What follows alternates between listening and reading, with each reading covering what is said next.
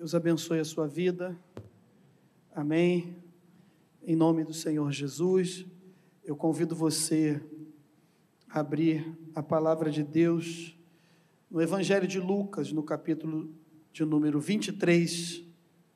Evangelho de Lucas, capítulo de número 23, e nós vamos ler a partir do verso 39. Aleluia. Louvado seja o nome do Senhor Jesus. Cantamos aqui, meus irmãos, que o vento ele balança o nosso barco, mas o mestre está no barco junto conosco. Ele faz cessar o vento, acalma e baixa as ondas. Cantamos também que ainda que não haja fruto na vide e que o produto da oliveira minta, que não haja gado nem ovelhas no curral, no aprisco, ainda assim, ainda que tudo isso aconteça, eu vou confiar no Senhor, amém? Louvado seja o nome do Senhor. Também cantamos que esse lugar será chamado casa de oração, casa de louvor. E eu creio nos milagres do Senhor Jesus Cristo. Mas nessa noite eu quero compartilhar um texto, esse texto da palavra de Deus, já vamos falar o título da mensagem, que fala sobre silêncio. E silêncio é algo muito complicado para nós às vezes. A partir 23 de Lucas, a partir do verso 39, diz assim a palavra do Senhor. Amém? Um dos maus, mal, um dos malfeitores crucificados blasfemava contra ele, dizendo: Não és tu o Cristo? Salva-te a ti mesmo e a nós também. Respondendo-lhe, porém, o outro repreendeu, dizendo: nem ao menos teme a Deus, estando, estando sob igual sentença? Nós, na verdade, com justiça, porque recebemos o castigo que os nossos atos merecem, mas este nenhum mal fez. E acrescentou: Jesus, lembra-te de mim quando vieres no teu reino. Jesus lhe respondeu: Em verdade te digo que hoje estarás comigo no paraíso. Amém? Glória a Deus. Nós, o pastor já orou pela minha vida, vocês também intercederam. E o que eu quero falar nessa noite, queridos, nesses minutos que nós temos aqui, é o tema dessa mensagem é o silêncio de Jesus é bênção para a nossa vida. Amém? Eu vou repetir. O silêncio de Jesus, ele é bênção para a nossa vida. Esse texto está nos quatro evangelhos. Em Mateus está no capítulo 27, do 33 ao 44. Em Marcos está em 15, do 22 ao 32. E João, Evangelho de João, capítulo 19, do versículo 17 ao 27. E todos eles falam especificamente de dois ladrões que foram crucificados junto com o Senhor Jesus. Mateus fala de dois malfeitores que blasfemavam e falavam mal e zombavam de Jesus. Marcos fala de pessoas que falavam coisas impróprias contra o Mestre, contra o Senhor Jesus, coisas que não deveriam ser faladas. João também fala de maus feitores e que se cumpriu a palavra de Deus, que ele estaria pendurado num madeiro e também seria julgado junto com malditos, com bandidos, com pessoas de, severa, com, de severo comportamento e de atitudes totalmente erradas. Mas eu, o que me chamou mais atenção é que o Evangelho de Lucas fala também de dois personagens, de dois malfeitores. E nenhum dos quatro evangelhos diz o nome desses homens aqui. Mas um livro apócrifo, que foi escrito por Nicodemos, que são livros históricos e não canonizados, que não entrou no cânon, não entrou no conjunto de livros. A Bíblia é o quê? Um conjunto de livros. Então a Bíblia por um todo é um livro. Então esses livros apócrifos não foram canonizados, também existem alguns registros históricos. E nesse livro de Nicodemos, São Nicodemos, pode ser chamado assim, é falado o nome de Dimas, que é esse homem aqui que chamou atenção. E interessante, como eu falei, esse texto chama a atenção porque Lucas foi o único que falou de uma mudança de pensamento, de alguém que estava se manifestando contra, mas de repente ele muda o seu pensamento. E o tema que eu dei para essa mensagem, que é o silêncio de Jesus é bênção para a nossa vida, eu vou explicar daqui a pouco, mas eu queria falar que o silêncio, na maior parte das vezes, é algo que não almejamos, não sonhamos, não planejamos, não pensamos em conquistar, mas ele acaba sendo inserido no nosso cotidiano sem pedir licença. E nunca temos esse controle de saber se ele será usado a favor ou contra nós.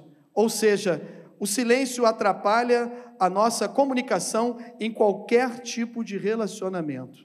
Silêncio e comunicação não andam juntos. E qual é o significado, pastor, de silêncio? É o estado de quem se cala ou se abstém de falar, privação voluntária ou não de falar, de publicar, de escrever, de pronunciar qualquer palavra ou som de manifestar os próprios pensamentos, etc, etc, etc. O que podemos, então, aprender com o silêncio de Jesus em determinadas situações, como num texto que lemos, como nesse texto que lemos agora há pouco. O interessante é que Jesus, desde o momento que ele está no Getsemane, ele começa um período de poucas falas. Ele fala apenas com os seus discípulos do Getsemane para cá, quase no momento da sua prisão, ele fala com os seus discípulos, falando que fiquem em oração para que não venham cair em tentação, e também fala com o Pai, aonde ele está orando, ele está com agonia, ele está angustiado, e o texto de Lucas nos fala isso também, que ele começa a suar o quê? Gotas de sangue. Mas logo a guarda chega para o prendê-lo. E Judas também chega e ele fala mais uma vez. São poucas falas nesse momento. Ao começar de um mais um dia, dentro do nosso calendário de hoje, dentro do nosso fuso horário hoje, aproximadamente começando uma madrugada, Jesus começa esse, vamos dizer assim, essa sina, essa caminhada até o Calvário com poucas palavras. Por que silêncio, pastor? Daqui a pouco nós vamos chegar nisso. Então ele fala pouco. E ele fala para Judas: com um beijo, tu vai trair o filho do homem.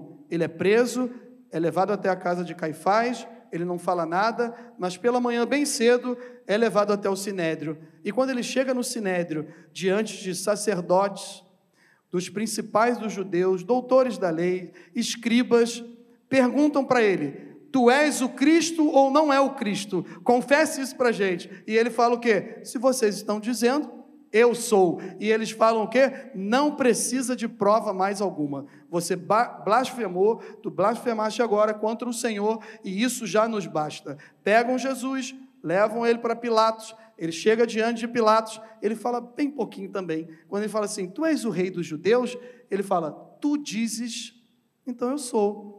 Tiram ele dali, levam ele até Herodes. Quando chega em Herodes, porque Pilatos falou, ele é galileu? É, ele é da Galileia. Então pega ele e leva para Galileia. E lá Herodes vai julgar. E lá em Herodes ele fica calado. Jesus não fala nada. É um momento de silêncio.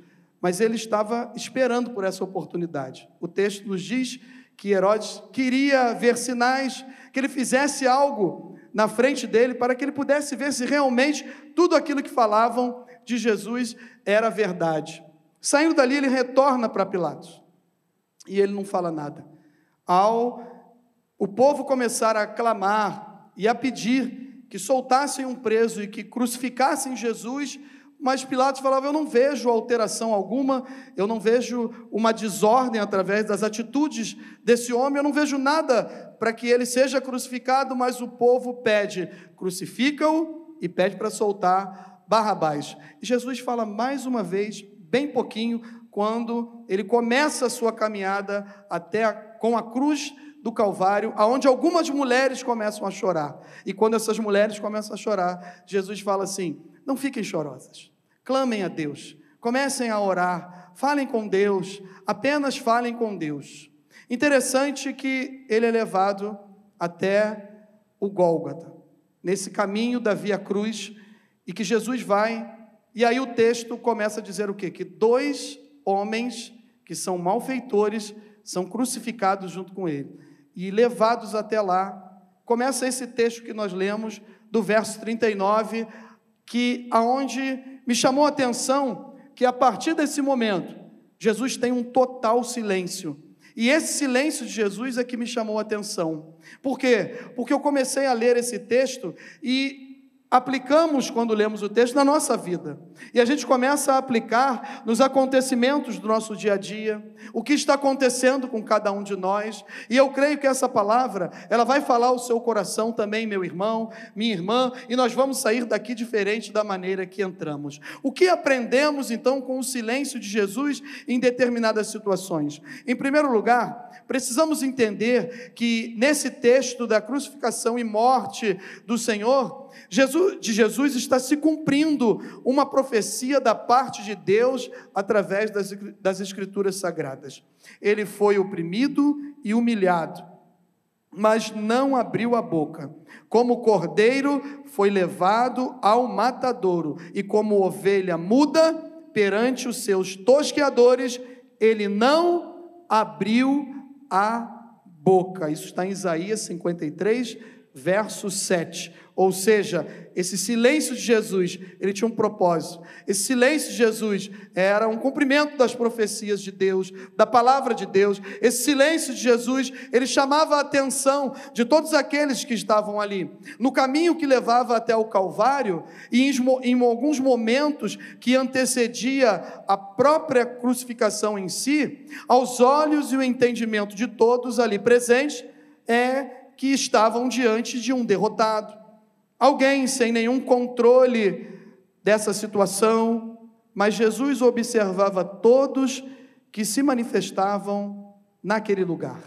E aí é o texto que nós lemos. Dois homens que estão junto com muitas pessoas se manifestando de uma maneira contrária, zombando, esbofeteando Jesus, escarnecendo de Jesus. Mas o que nós aprendemos com isso, pastor?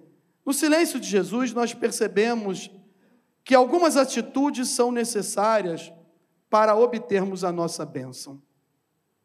E o que eu fiquei pensando é que eu e você enfrentamos momentos assim nas nossas vidas também. Passamos por algumas dificuldades, por algumas situações e alguns dilemas, que na verdade, tudo isso que nós cantamos aqui agora há pouco, que mexe com a nossa fé, que reforça a nossa fé e a nossa caminhada com Jesus.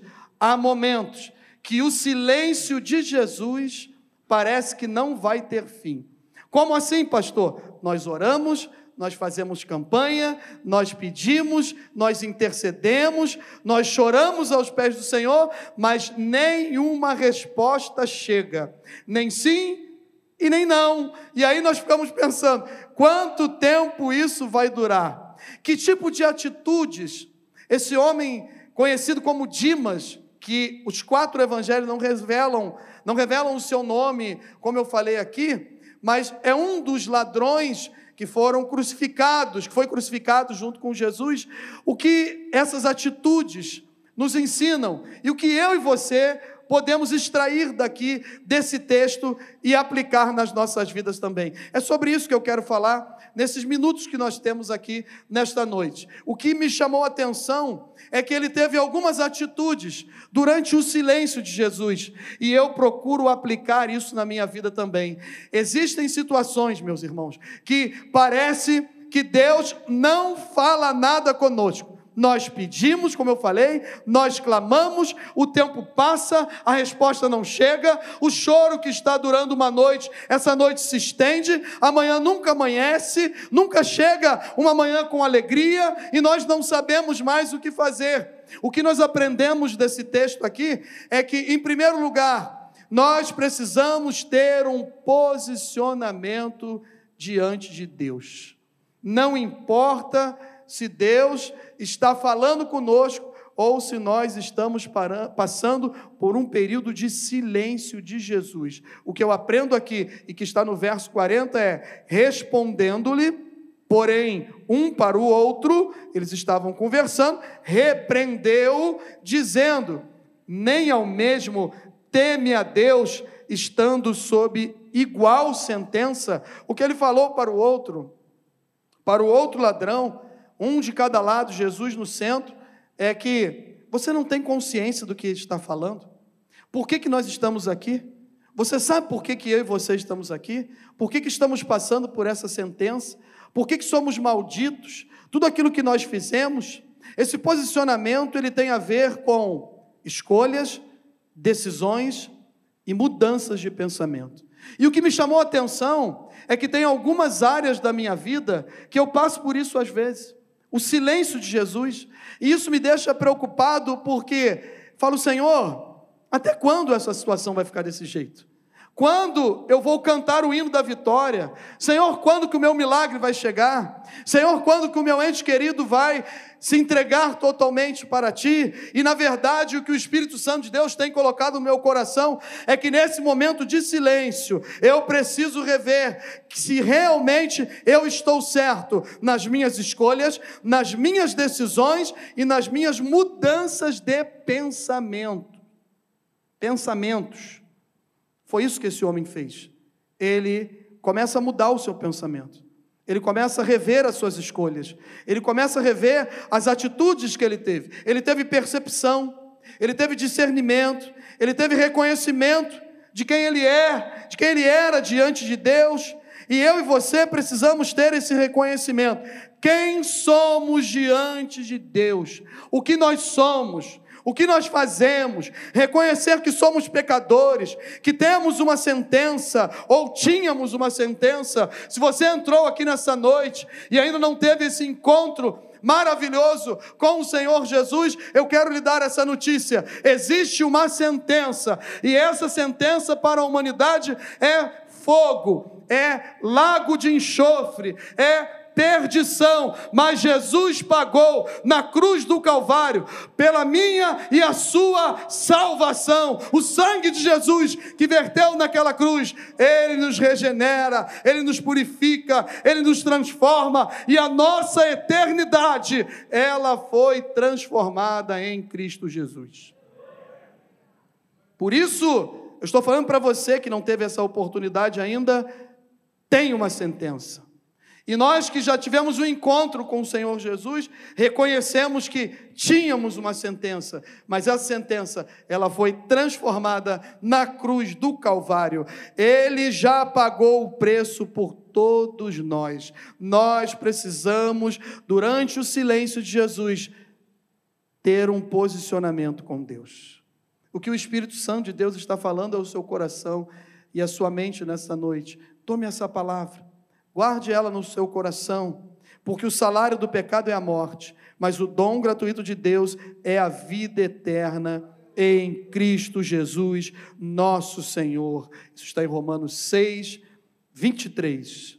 A outra coisa que eu aprendo com esse personagem, que muda de direção, que muda o seu conceito, que mudou o seu pensamento, que entendeu que ele estava errado, é que é necessário fugir, fugir da prática do pecado que nos leva a essa condenação.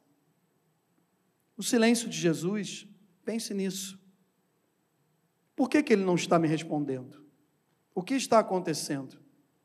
Por isso que eu falei no começo que existem algumas decisões que são importantes e atitudes que são necessárias, perdão, para obtermos a nossa bênção durante esse período do silêncio de Jesus. E é isso que Deus tem falado ao meu coração. Eu estou apenas compartilhando, repartindo com vocês aquilo que o Espírito Santo colocou no meu coração. Que dentro desse silêncio, que tem algumas coisas que Jesus está apenas observando e não me respondeu ainda, eu cheguei à conclusão que o problema não está em Jesus. O problema está em mim. E eu preciso tomar um posicionamento com Deus em algumas áreas, em algumas situações. Isso passa, como eu falei, por escolhas, por decisões e por mudanças de pensamentos. E aí, quando a gente começa a reconhecer isso, quem nós somos diante de Deus, e Jesus está observando, o texto fala de um silêncio. A gente entende dessa maneira. Mas depois ele vai falar, o último versículo que nós lemos. Mas nesse período, é como eu falei, muitos ali estavam achando que não tinha mais jeito. Quem era aquele homem que estava ali? Por que ele estava ali? Ele era apenas mais um malfeitor. Não, era o filho de Deus, era o rei dos reis, o senhor dos senhores, o médico dos médicos. Ele abriu mão da sua glória, se fez homem como cada um de nós, não se usurpou ser igual a Deus, mas ele diminuiu, ele se esvaziou para que todo nome possa confessá-lo como único Senhor e Salvador. Toda língua confessará, todo joelho se dobrará, dizendo que ele é Senhor. E aí, nesse silêncio, é o que o malfeitor faz. O homem que recebeu a sua bênção de Deus, que recebeu a sua salvação em Cristo Jesus, eu creio dessa maneira, porque o texto diz que Jesus, que, é, Jesus diz que estará comigo no paraíso. Então eu entendo isso. A segunda coisa, como eu falei, é necessário fugir da prática do pecado que nos leva à condenação. O nosso Deus, ele é um Deus perdoador de pecados. Ele perdoa pecados, mas as consequências ficam e precisamos aprender a conviver com elas e com a graça e a misericórdia de Deus. Há situações que não tem como não enfrentar dessa vida devido às atitudes impensáveis que tivemos em determinadas ocasiões. Provérbios 28, 13 e 14 diz: O que encobre as suas transgressões jamais prosperará, mas o que as confessa e as deixa, alcançará misericórdia. Feliz é o homem constante no temor de Deus, mas o que endurece o coração, ele cairá no mal. É noite de nós confessarmos os nossos pecados. Se Jesus está em silêncio, em alguma área da minha vida e da sua vida, isso não quer dizer que ele não vai falar conosco. Ele está observando. E eu e você precisamos tomar posicionamento com Deus, sair da prática de pecados, confessar os nossos pecados, e nós vamos deixar esses pecados e vamos alcançar a misericórdia de Deus. Foi isso que esse homem fez. O verso 41, ele começa a falar, abrir o seu coração. Nós, na verdade, com justiça, nós, na verdade, com justiça. Por isso estamos aqui, porque recebemos o castigo pelos nossos atos. Os nossos atos merecem isso que nós estamos enfrentando. Mas este que está aqui, junto conosco, nenhum mal fez. O que ele estava fazendo aqui? Ele estava abrindo o seu coração, ele estava colocando diante de Deus as suas fraquezas, as suas limitações, dizendo para Jesus quem realmente ele era, o que ele pensava, o que ele tinha feito, o que tinha levado ele a uma vida como aquela.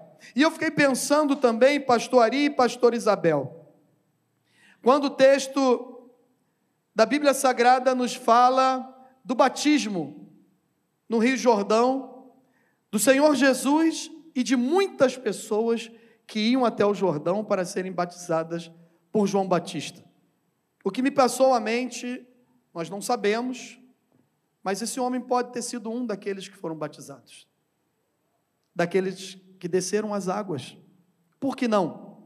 Porque ele não teve uma experiência, talvez, com o batismo, mas isso não foi suficiente para que ele tomasse uma nova decisão, uma decisão de mudar a sua vida, de mudar a sua eternidade. E aí, meus irmãos, nosso Deus ele está aqui nessa noite.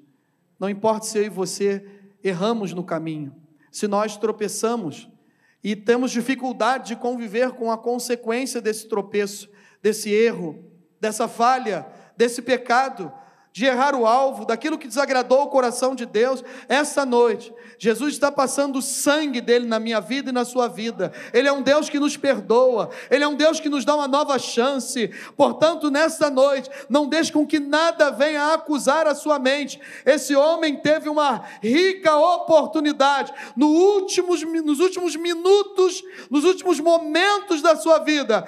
Ele estava do lado da melhor pessoa, da pessoa pessoa certa, da pessoa do Senhor Jesus, e ele não perdeu a oportunidade, mesmo com o silêncio de Jesus, ele se posicionou e ele confessou os seus pecados e falou: Eu não quero mais essas práticas.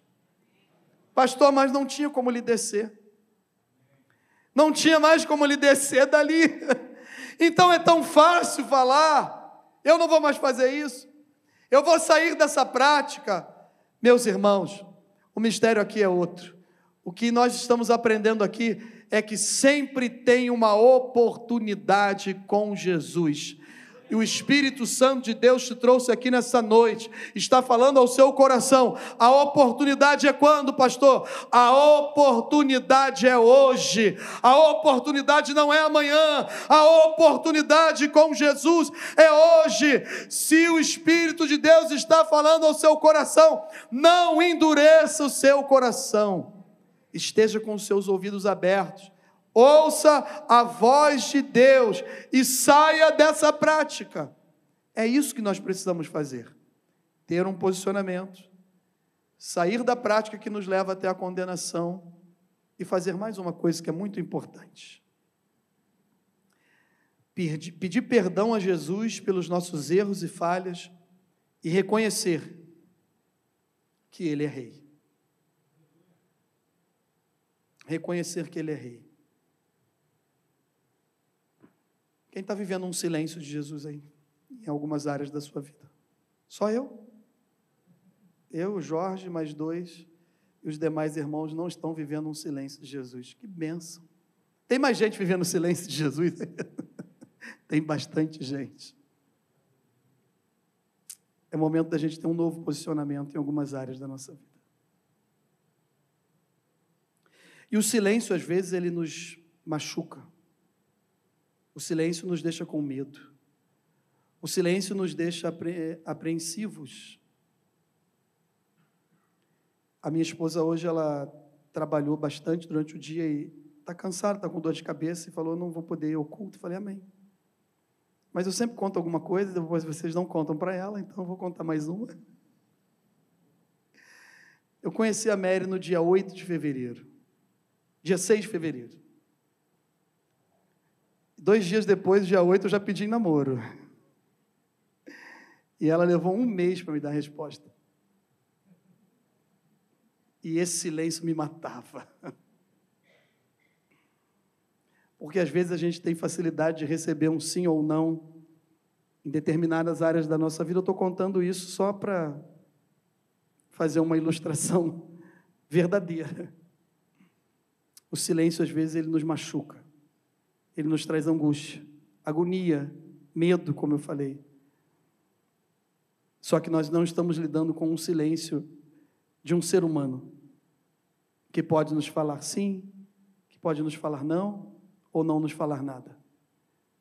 Jesus, na hora certa, ele vai falar conosco.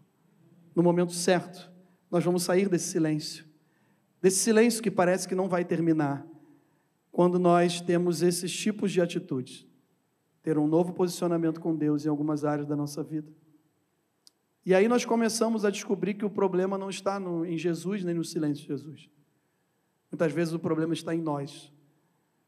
E quando nós temos um novo posicionamento, as coisas começam a mudar.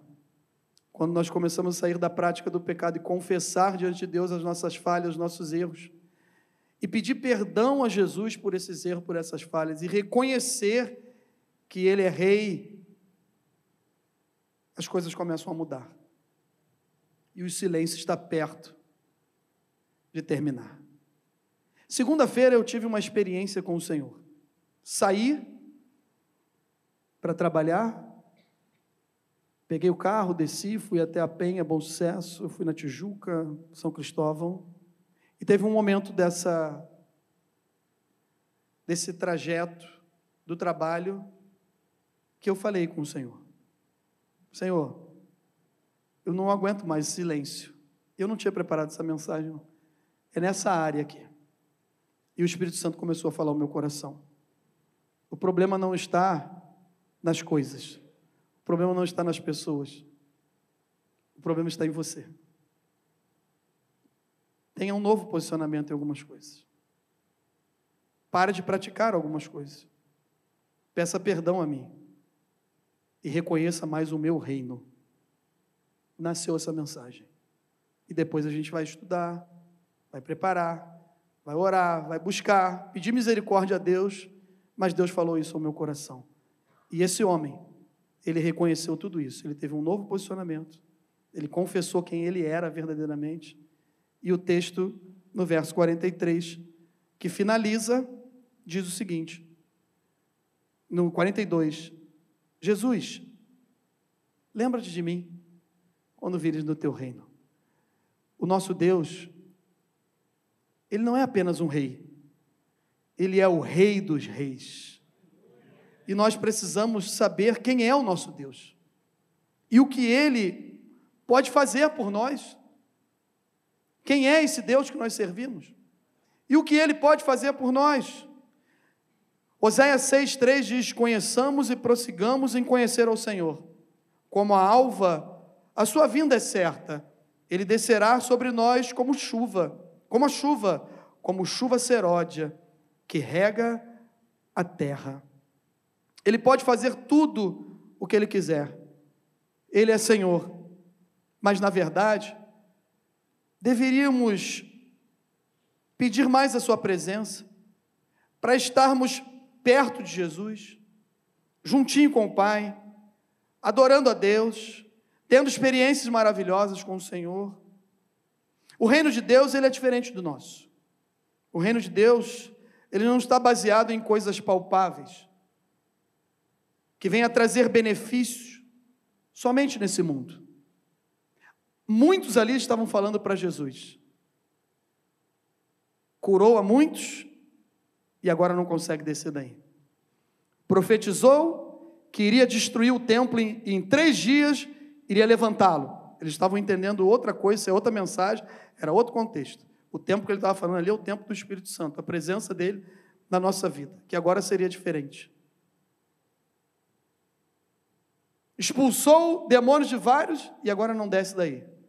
Salvou a tantos e não consegue salvar a ti mesmo. Esse homem escutando tudo isso, o que eu aprendo aqui, e que serviu muito de ensinamento para a minha vida, é que ele poderia falar: Senhor, desce daí, e faz eu descer também. Me dá mais uma oportunidade, me dá mais uma chance. Senhor, muda meu casamento. Senhor, me dá mais uma cura. Senhor, muda meus negócios. Senhor, abre uma porta de emprego. Senhor, melhora o meu salário. Senhor, me dá uma casa própria. Senhor, me dá um carro zero. Ele poderia ter pedido tudo isso. Não tem mal nenhum, nenhum em pedir. Se você quer pedir isso para o Senhor, e a Bíblia diz que se a gente souber pedir, pedir bem, pode até nos dar. Mas ele pediu, sabe o quê? Eu quero o teu reino. Eu quero estar perto de ti. Eu quero estar adorando a ti. Eu quero estar com o Pai. Eu quero estar com o Senhor. Ele pediu, sabe o quê? A presença do Senhor Jesus. E nós aprendemos aqui que quem pede a presença do Senhor Jesus recebe a vida eterna. Ele pediu para estar perto de Jesus e Jesus falou: ainda hoje, tu vai estar comigo no paraíso. Não é só aqui agora que você vai estar comigo, não. Tu vai estar comigo para todo sempre na eternidade. Porque o reino de Deus não é comida, nem bebida, mas a justiça e paz e alegria no Espírito Santo. Aquele que deste modo serve a Cristo é agradável a Deus e aprovado pelos homens.